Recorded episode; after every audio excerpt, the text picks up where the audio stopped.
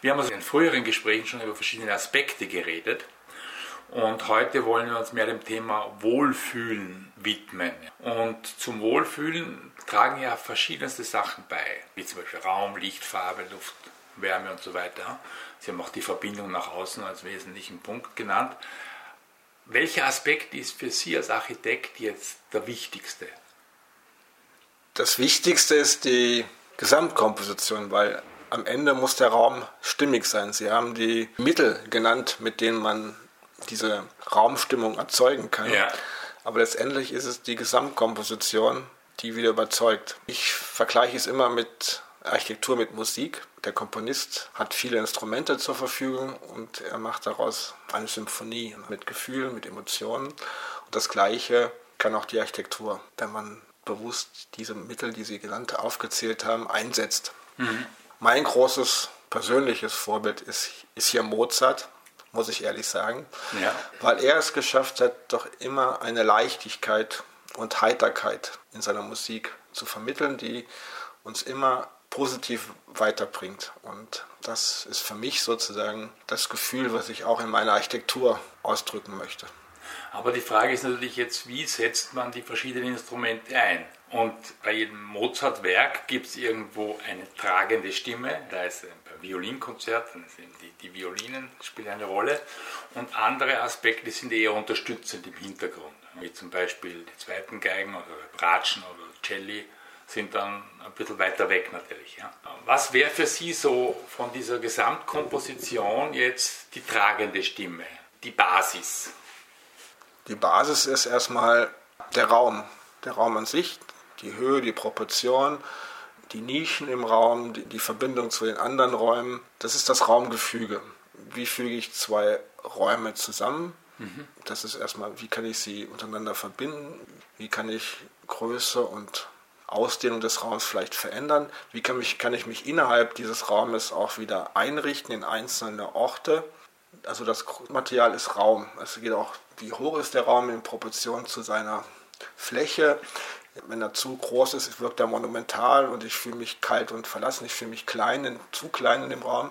Ist er zu eng manchmal, fühle ich mich eingesperrt. Also hier ist erstmal ganz wichtig, die, die richtige Proportion zu schaffen. Dann haben wir schon darüber gesprochen, dass man vielleicht nicht immer Zimmer, Zimmer, Zimmer machen muss, in Kleinsträume unterteilen, die man nicht wirklich gut miteinander verbinden kann, sondern dass man Gemeinschaftsflächen hat mit verschiedenen Zonierungen, aber dann einem daneben auch Privatbereich und dass diese, diese Räume zueinander auch unterschiedlich koppelbar sind, weil man in verschiedenen Lebenssituationen ist. Und heutzutage gibt es nicht mehr nur die Kleinfamilie, es gibt verschiedene Wohnformen, wie man gemeinschaftlich zusammenwohnt und dass man diese Wohnung immer wieder auch neu arrangieren kann. Das mhm. ist doch, glaube ich, ganz wichtig. Das ist mal die, die Grundvoraussetzung, glaube ich. In der heutigen Zeit hat sich sehr stark durchgesetzt dieses Konzept eines großen Raumes so mit einer Art Wohnzimmer, Salon und Küche gemeinsam, mhm. wenn ich das so sagen kann. Ja. Mhm. Finden Sie das gut so oder?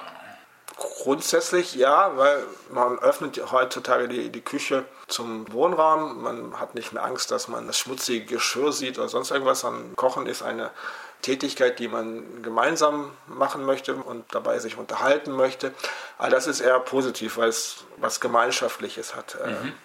Mhm. Arbeitet auch nicht mehr gegen die Wand, sondern es gibt auch die Idee, dass man einen Block hat, man bereitet das Essen zum Wohnraum hin, dass man kommunizieren kann dabei. Das sind ja positive Grundgedanken. Und natürlich ist eben dann das, das Essen zubereiten ein Teil des gemeinschaftlichen Zusammenlebens. Ja? ja? Und das ist integriert. Das ist sicherlich gut und sicherlich in dem Sinne, wie ich Gemeinschaftsraum sehe wo man eben verschiedene Aktivitäten hat über den Tag hinaus, aber sozusagen in einem großen Raum immer gefühlt, man ist Teil der Gemeinschaft. Hier eben einer, einer Wohngemeinschaft oder einer Familie. Und äh, ja, das ist, das ist sicherlich gut zu sehen. Es schwingt irgendwo ein Aber bei Ihnen ja, ich, ich stelle mir diesen Gemeinschaftsraum schon wieder, wieder bildlich vor in meinem Geiste. Und also was wäre da so der ideale Gemeinschaftsraum für Sie, den Sie sich in Ihrem Geist vorstellen? Er muss verschiedene Lichtzonen haben, er muss mit dem Außenraum verbunden sein. Er muss verschiedene Tageslichtsituationen abbilden, äh, verschiedene Lichtstimmungen äh, haben, durch Fenster in verschiedene Himmelsrichtungen. Er muss einen Bereich haben, wo man sich konzentriert arbeiten kann, wo man sich zurückziehen kann auf eine konzentrierte Arbeit, auf ein Buch zu lesen oder was zu schreiben und sich einfach mal auszuruhen. Äh, es, es, muss aber auch eine aktive Zone geben, wo man, wo man gerne kommuniziert, Sachen aktiv macht, die eher viel mehr mit dem Licht zu tun haben.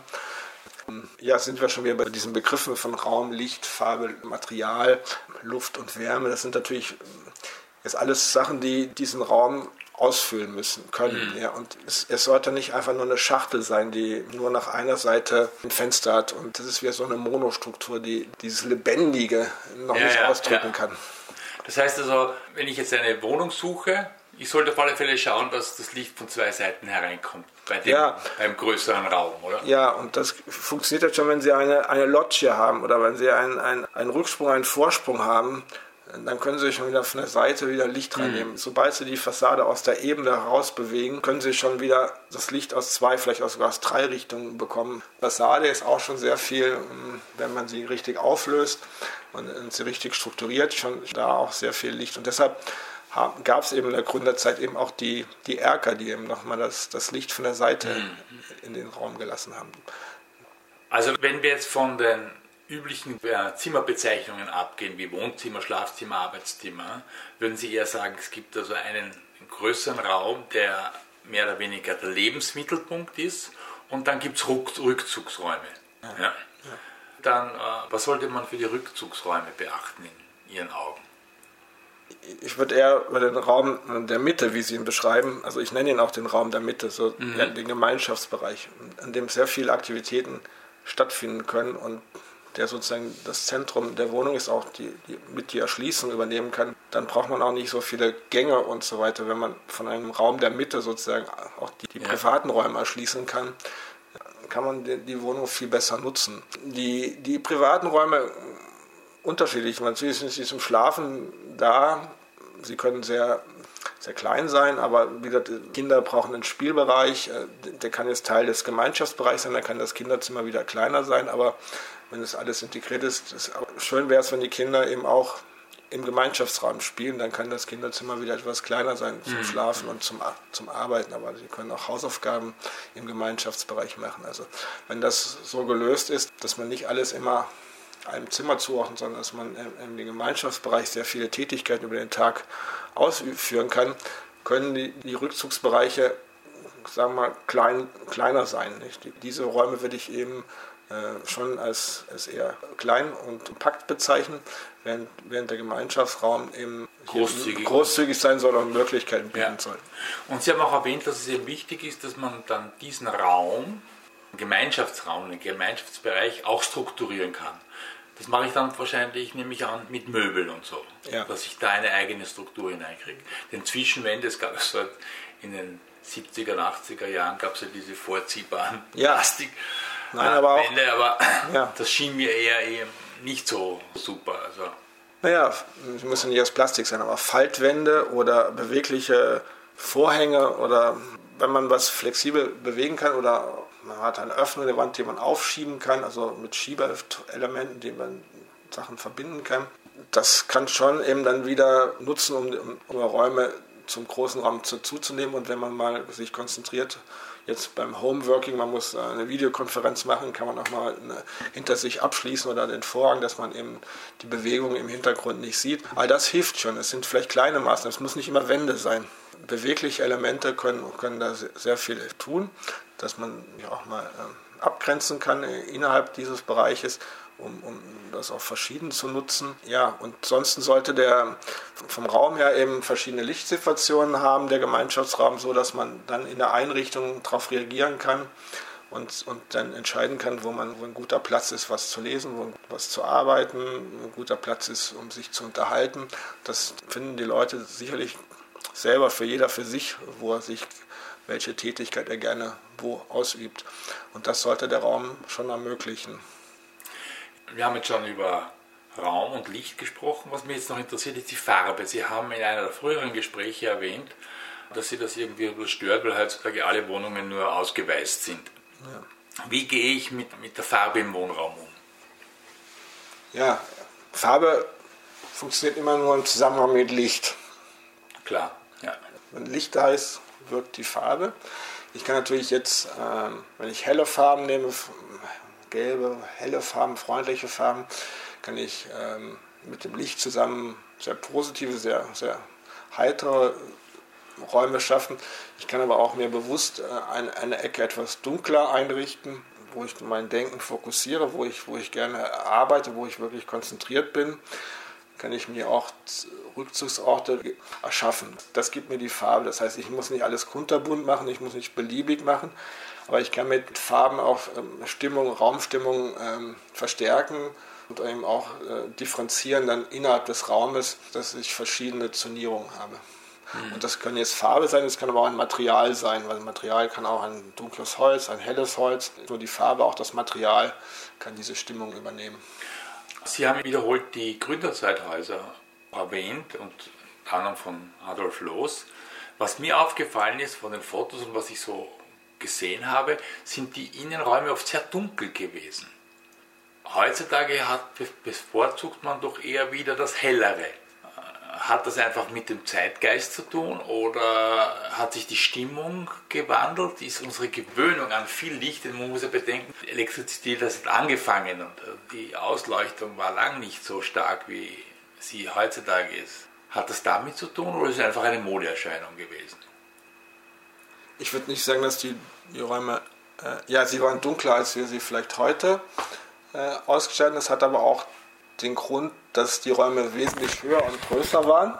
Man muss sagen, dass das Los hier Etagen für das Großbürgertum äh, eingerichtet hat, die Belle Etage mit großen Wohnsalons von 25 bis 50 Quadratmeter Fläche, 3,80 Meter hoch oder so.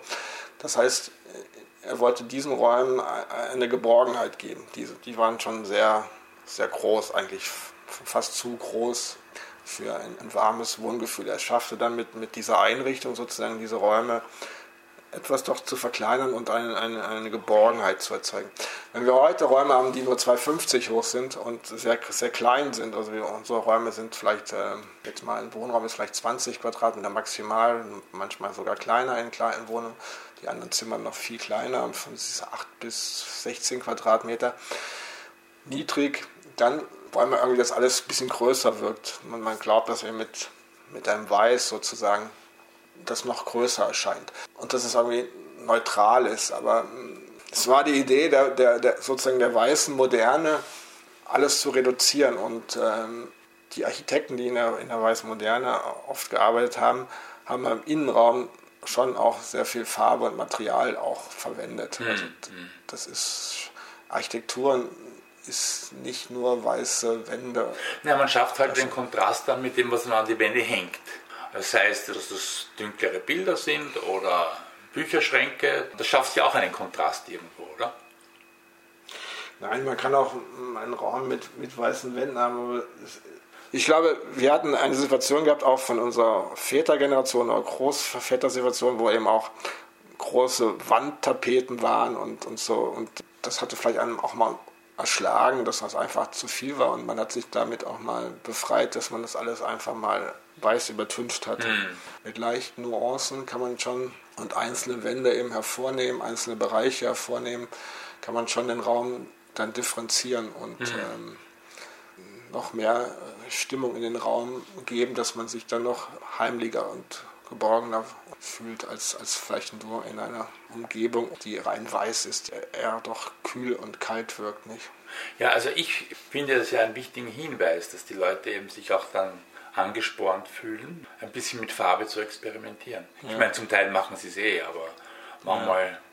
Ja, ja manchmal geht es auch nach hinten los, dass man zu, kräftige Farben wählt, aber da, da ja, aber da, da muss man einfach experimentieren. Und äh, es geht auch nicht nur um die Farbe, es geht einfach ums Material auch, ich glaube. Ähm, aber die Oberfläche, die man, die man wahrnimmt in der Architektur, da haben wir letztes Mal schon drüber gesprochen, ist, das ist das, was der Mensch sozusagen wahrnimmt vom Raumgefühl, also vom, mhm. vom Raum. Äh, die, die, die, das ist schon die Oberfläche, nicht? Und, und das Detail, wie es gemacht ist. Was dahinter steckt, wie das konstruiert ist. Und das sieht der Nutzer nicht. Das muss der Architekt lösen. Genau, das alles. Aber die Oberfläche ist das, womit der Nutzer in Kontakt kommt. Die entscheidet auch wesentlich mit, wie, wie, wie das Gefühl ist in diesen Räumen. Oberfläche meinen Sie jetzt damit eben Verputz und, oder Holztäfelung oder Tapete und diese Sachen, meinen Sie das? Ja, Sie können, selbst wenn Sie einen Verputz haben, Sie können eine ganz glatte, ganz glatte Gipswand ja, haben, die, die, absolut glatt ist, die Sie mit einer Farbe ganz fein, ganz glatt. Sie können aber einen rauen groben Raufasertapete war. Ein, ein, ein, nur nicht rau, also sie können einen grauen Putz, der sehr, das ist äh, ein anderes Gefühl. Diese Rauigkeit an der Decke zum Beispiel, das wird wie ein Höhlengefühl, aber sie können mit Oberflächstrukturen von, von diesem Putz, immer früher hat man Stuck gehabt und so weiter. Also man kann da, man kann da verschiedene Ausdrücke mit haben, von, von ganz fein und bis zu üppig oder eben auch ein bisschen grob. Mhm. Und allein das erzeugt schon dem Raum eine andere Stimmung. Ja. Sie haben auch jetzt gerade erwähnt, das Material. Material ist ja natürlich eine, eine hochspannende Sache, weil es voll auch auf den Preis durchschlägt. Aber meine Frage ist schon, ist das verpönte Material wie zum Beispiel Beton wirklich so schlimm? Beziehungsweise ist der Preisunterschied, den man zum Beispiel hat zu einem Holzhaus, wirklich gerechtfertigt? Das sind jetzt zwei Fragen. Das ist vielleicht, fangen wir an mal mit dem Beton. Ja. Ist der wirklich so schlimm, wie es immer heißt? Oder sagen Sie, es ist im Prinzip halt, was Sie vorher erwähnt haben, das, was im Hintergrund ist und wie ich mir die Oberfläche gestalte, ist dann, ist dann meine Sache als Bewohner. Ja, der Beton ist ein, eigentlich ein, ein toller Werkstoff, weil er formbar ist, in jede Form zu bringen ist und äh, hoch belastbar ist. Als Baumaterial würde ich ihn nicht als negativen Baustoff haben.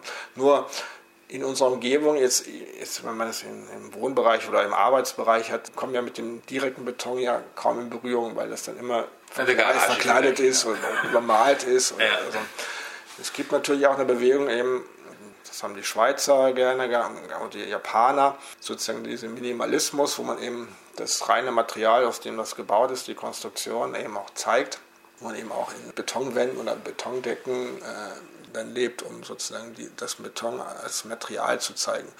Kann in Bereichen auch, kann ich mir durchaus vorstellen, wenn das, wenn das gut gearbeitet ist, natürlich eine, hohe handwerkliche Leistung hinter, dass das alles sauber gearbeitet ist, aber auch den Beton kann man ja auch durch seine Schalung Strukturen geben. Je nachdem, wenn ich da Brett, Holzbretter nehme, dann kann das, kann das sehr rau werden, kann diese Holzmasung auch wieder abbilden. Genau, das sieht man ja oft. Also Beton kann viele Charakter auch in der Oberfläche ist immer wieder das. Er kann, kann sehr glatt sein, er kann aber auch rau sein, er kann in das Sand strahlen, damit er noch rauer wird, dass man die Kieselsteine sieht. Man kann da auch verschiedene Oberflächen mit dem Beton machen, also da ist, man kann den Beton auch einfärben sogar. Aber grundsätzlich würde ich mal sagen, der, der Beton ist jetzt nicht äh, ein Material, was sozusagen uns im Wohnbereich oft begegnet. Und äh, natürlich sind uns im Wohnbereich äh, Hölzer äh, mehr vertraut oder Putzflächen, das, das sind dann doch eher Materialien, vielleicht mal ein Stein, den man noch, einen schönen Naturstein, den man auf dem Boden hat oder vielleicht mal an der Wand oder eine schöne keramische Fliese. Das sind doch eher Materialien, die, die man im, im Raum einsetzt. Hm. Aber und vor allem Stoffe ja, sind sehr wichtig. Es ist halt in der heutigen Zeit ist speziell auch die Frage der Nachhaltigkeit. Ja. Und da hat Beton eher eine schlechte Ausgangsbasis, weil er von der Herstellung her relativ energieintensiv ist und dann in der Verwertbarkeit, wenn man wieder abgerissen wird, ist es eigentlich alles Sondermüll. Anders ist es ja bei den Ziegeln, die tongebrannten Ziegel oder bei Holz. Ja, also ja. Haben Sie da irgendwelche Präferenzen? Oder? Nein, natürlich ist es ein Anliegen, heute wieder ein Haus zu bauen, dass man wieder einfach zerlegen kann und keinen Sondermüll erzeugt. Mhm. Ganz klar. Ganz klare Aussage, das müssen wir wieder schaffen, da müssen wir wieder hinkommen, dass man was zusammenbaut und dann wieder auseinanderbaut und, und im, im Idealfall damit auch wieder weiterbaut. Bei dem Ziegelstein kann ich sogar, wenn ich ihn wieder reinige, kann ich wieder eine Ziegelmauer neu damit bauen. Oder ich kann, ich kann auch mal ein Loch reinmachen, ich kann sie verändern. Das, das ist ein Material, was, was immer, immer weiterverwendet werden kann und was man weiter bearbeiten kann. Wurde nach dem Krieg sehr häufig gemacht. Man sieht ja. so in den Dokumentarfilmen, wie die Trümmerfrauen da ja, Ziegel Bis heute, bis heute werden ja die Ziegel äh, oft auch wieder gereinigt und das ist auch gerade wieder eine neue Bewegung. Ich habe gestern noch mal einen Zeitungsartikel gelesen, dass sich da auch junge Architekturbüros jetzt mit beschäftigen, so dass man die Materialverwertung doch jetzt viel mehr betreibt, dass man Fenster ausbaut, Türen ausbaut, Ziegel, Ziegel reinigt, Holzbalken, dass man alles auch wieder schaut, vielleicht sogar Waschbecken, keramische, dass man es alles auch wieder einbauen kann. Es muss nicht immer alles neu produziert werden, weil manchmal kann es einfach, einfach wieder ausgebaut werden und wiederverwendet. Das ist sicherlich erstmal positiv. Das Problem, was wir haben, sind halt diese ganzen vielen Verbundbaustoffe, die wir haben, die wir in den letzten Jahrzehnten auch verwendet haben. Und da müssen wir sicherlich nochmal Umdenken stattfinden und, und wieder zurück zu. Baustoffe heißt, also zum Beispiel Pressspannplatten und Pressspannplatten und Fertigpakete, die, die wo okay, mehrere ja. Schichten übereinander geklebt sagen, alles mögliche, was verklebt wird, was äh, künstlich erzeugte Materialien mhm. sind. Ja. Okay. Was mich dann auch noch interessieren würde, ist jetzt eben die Verbindung nach außen. Heutzutage sieht man immer wieder so ganze Glasbauten, äh, Glasfronten. Da ist ja wieder der Konflikt, einerseits die Verbindung nach außen und dann andererseits wieder die Geborgenheit. Wie viel Glasfläche verträgt der Mensch? Wo sehen Sie da oder gibt es dafür Richtlinien? Deshalb muss der Architekt immer das, das Ganze sehen. Er, er, muss das Umfeld sehen, wo sein Haus steht. Er muss sehen, in, in welche Richtung kann er den Wohnraum öffnen, wo, wo ist eigentlich die richtige Position für, für die Räume, wo er die Fassade auch öffnen kann, wo er Licht hineinlassen kann. Muss jetzt nicht, wenn er genau ein Haus gegenübersteht äh, und ich sozusagen dann eine große, mit einer großen Fenster alles dann öffne, dann kann das vielleicht kann sehr unangenehm sein, wenn ich mich meinen 50 Nachbarn gegenüber äh, immer wieder öffne, weil dann habe ich das Bedürfnis, nachts alles zu schließen, damit ich irgendwo ein Gefühl habe von Intimität und, und mhm. Privatleben. Das heißt, hier, ich, gleichzeitig muss ich aber schauen, wo habe ich Blicke, wo kann ich in die Landschaft, in die Natur, wo kann ich eben den Bezug zum Außenraum geben. Weil es ist schon wichtig, dass ich der Raum in Kontakt mit der Umwelt, mit dem Außenraum bin, auch mit der Natur vor allen Dingen. Nicht nur, dass ich nur auf Straßen schaue oder so, sondern wo kann ich auch den Himmel sehen, die Wolken sehen, wo, wo kann ich jetzt wirklich, dass ich weiß, wo ich bin in der Landschaft, in der Natur. Ich brauche die, der Mensch braucht diese Verbindung. Aber in einer Stadt auch in der Stadt, glaube ich, ist es wichtig, dass, dass man den Kontakt äh, zur, zur Natur, zum Park, zu, zu, zu den Bäumen, äh, es ist schon wichtig, dass man einen Landschaftsblick in die Landschaft hinein, dass man das hat. Ich glaube, dass dieser Bezug ist den Menschen sehr wichtig. Auch also ich habe zum Beispiel das Glück, dass ich in einen Hinterhof zwar schaue, ja. aber der Hinterhof ist begrünt. Ich ja. habe ein paar Büsche Sie. ein Amselpärchen. Schauen Sie. ich denke auch, selbst das, ja, Entweder kann man den direkten Naturbezug eben im Baum schaffen, also man kann in einen Park blicken, oder man schafft es eben in höheren Bereichen über die, in die Landschaft zu schauen, in den Himmel zu schauen. Aber man muss immer schauen, dass, dass man den Naturkontakt hat. Und jetzt müssen wir auch heute vom Städtebau schauen, wie kann ich das arrangieren, dass die Häuser, wo ich, wo ich wohnen möchte, wo ich arbeiten möchte, auch immer wieder einen Kontakt zur Natur haben. Das finde ich, zur Landschaft, das finde ich sehr, sehr, sehr wichtig. Das wurde auch unterschätzt. Was halten Sie von Vertical Gardening und die begrünten Fassaden, die Sie heutzutage wieder sehr stark in Diskussion sind? Nicht nur eben wegen am Aussehen, sondern auch wegen den Klimaverhältnissen. Ja, ist eine Möglichkeit sozusagen auch ähm, zu schauen, dass die Fassaden sich im, im Sommer nicht so sehr aufheizen Gerade hier in einer dicht bewohnten Stadt wie in Wien kann das sicherlich auch das eine sehr hilfreich sein, aber im Hinterhof eine, auf eine begrünte Fassade zu schauen, ist sehr angenehm. Habe ich selber auch. Äh, der Hof wandelt sich dann im Sommer zu, zu einem grünen Innenraum, finde ich wunderbar. Grundsätzlich bringen mehr Bäume in der Stadt mehr Schatten. Das würde auch der, der Überhitzung im, Sommer, die, die wir jetzt immer stärker spüren durch den Klimawandel, auch entgegenwirken. Hier geht es eben darum, den öffentlichen Bereich neu zu verteilen. Eben wie, wie, viel Platz kriegt das Auto, wie viel Platz kriegt, kriegen die Menschen mit, ihr, mit und wie viel Platz kriegt die Natur nicht. Äh, ja. Das, das wird sicherlich in den nächsten Zeiten sich ändern, wo, wobei man ja auch jetzt wieder sagt, dass fast die Autos 90 Prozent der Zeit eben stehen irgendwo, wenn die das ein eigenes Auto hat. Vielleicht ist es da ja auch mit, mit neuen äh, Formen des, des gemeinschaftlichen Sharings vom Auto. Äh, ich glaube, die junge Generation geht da schon neue Wege, dass man einfach weniger Autos hat, dass die Autos, die man braucht, um die Mobilität zu garantieren, dass die öfter länger unterwegs sind und dafür auch weniger, weniger, so weniger Stellplätze, die man wieder jetzt wirklich für, für den Menschen nutzen kann, um ihm breitere Begegnungsmöglichkeiten im öffentlichen Raum zu geben, um den Fahrrädern mehr Möglichkeiten zu geben, aber auch um, um Bäume zu pflanzen und sozusagen auch Schatten zu erzeugen ja, und mhm. auch die, von, von den Wohnungen ins Grün zu schauen.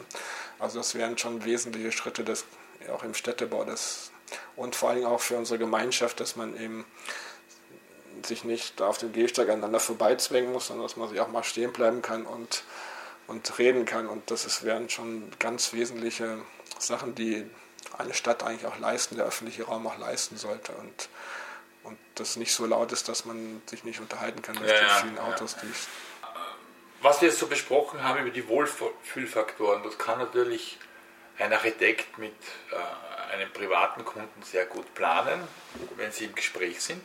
Wie schaut das aus, wenn Sie als Architekt bei einem großen Projekt arbeiten? Sie haben früher schon erwähnt, dass das zum Teil sehr dicht und sehr getüftelt daran wird, möglichst viel äh, Gewinn aus dieser ganzen Sache zu ziehen. Das geht dann wahrscheinlich dann auf Kosten der, des Wohlfühlfaktors. Haben Sie das Gefühl, man kann sich als Architekt dann auch gut einbringen oder ist das schwierig, weil die Sachzwänge so heftig sind.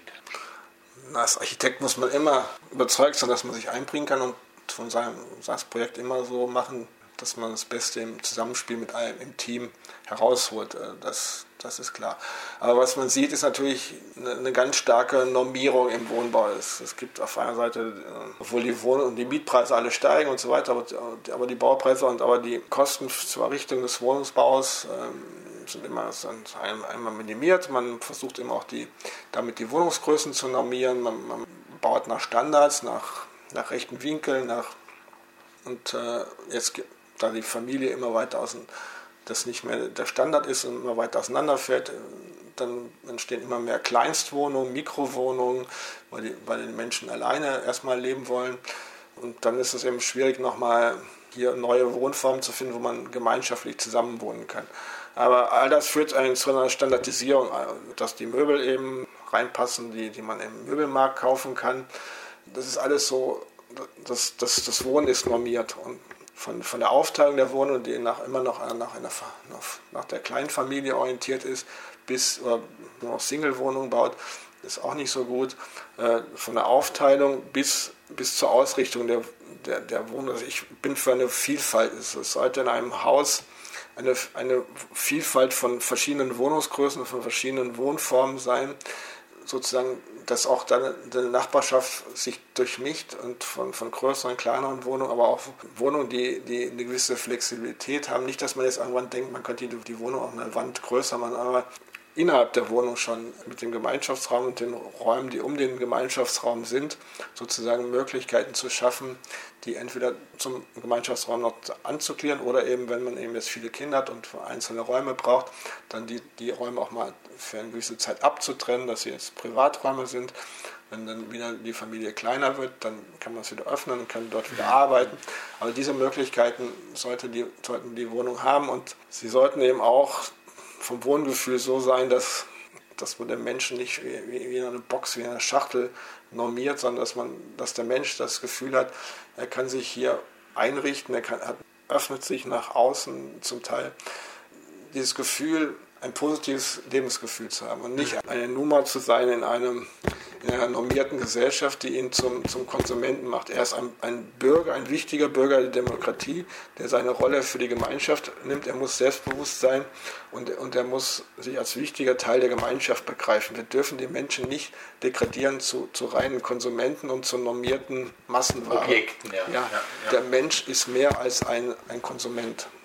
Dieser Begriff des des Bürgers. Und der Architekt ist nur so gut, dass, wie er den Menschen begreift. Ich glaube, das Menschenbild des Architekten ist der Schlüssel zur guten Architektur. Wenn, wenn ich dem Menschen Raum geben möchte, wenn ich den Menschen zur Entfaltung bringen möchte, wenn ich, das mein Ziel ist, dann kann ich was schaffen, glaube ich, was die Menschen auch spüren, dass, dass, sie, dass sie gerne dort sind. Wenn ich den Menschen äh, normiere und, und, und nur als Objekt sehe, glaube ich, dann tue ich den Menschen nicht wirklich ein Gefallen, dass er sich dort wirklich niederlassen kann und sozusagen sein Inneres in der Wohnung vergrößern kann, dass er sagt, das ist mein Zuhause, das ist meine Welt, das, das bin ich. Sondern er, er, er bewohnt das irgendwie passiv. Er, er ist, ja. hat ein, zwar ein Zuhause, aber, aber er ist nicht, es ist nicht sein erweitertes Ich. Er hat seine Unterkunft, wir haben ihn versorgt, er, er ist da, er hat das zugeteilt bekommen, ja, aber er ist ein Objekt. Hm. Und das, und das ist, da, da, müssen wir mehr leisten. Wir müssen den, den Menschen hier schauen, dass er selbstbewusst sich einrichten kann und auch dann in der Umgebung Nachbarschaft aufbauen kann für die Gemeinschaft, in der Gemeinschaft, Teil der Gemeinschaft ist. Und das sind eigentlich unsere Aufgaben, die wir in der Architektur immer lösen müssen und die wir auch reagieren können auf neue gesellschaftliche Entwicklungen. Das sehe ich auch in den großen, wenn wir große mehrgeschossige Wohnbauten machen, eben für Nutzer, die wir noch nicht kennen.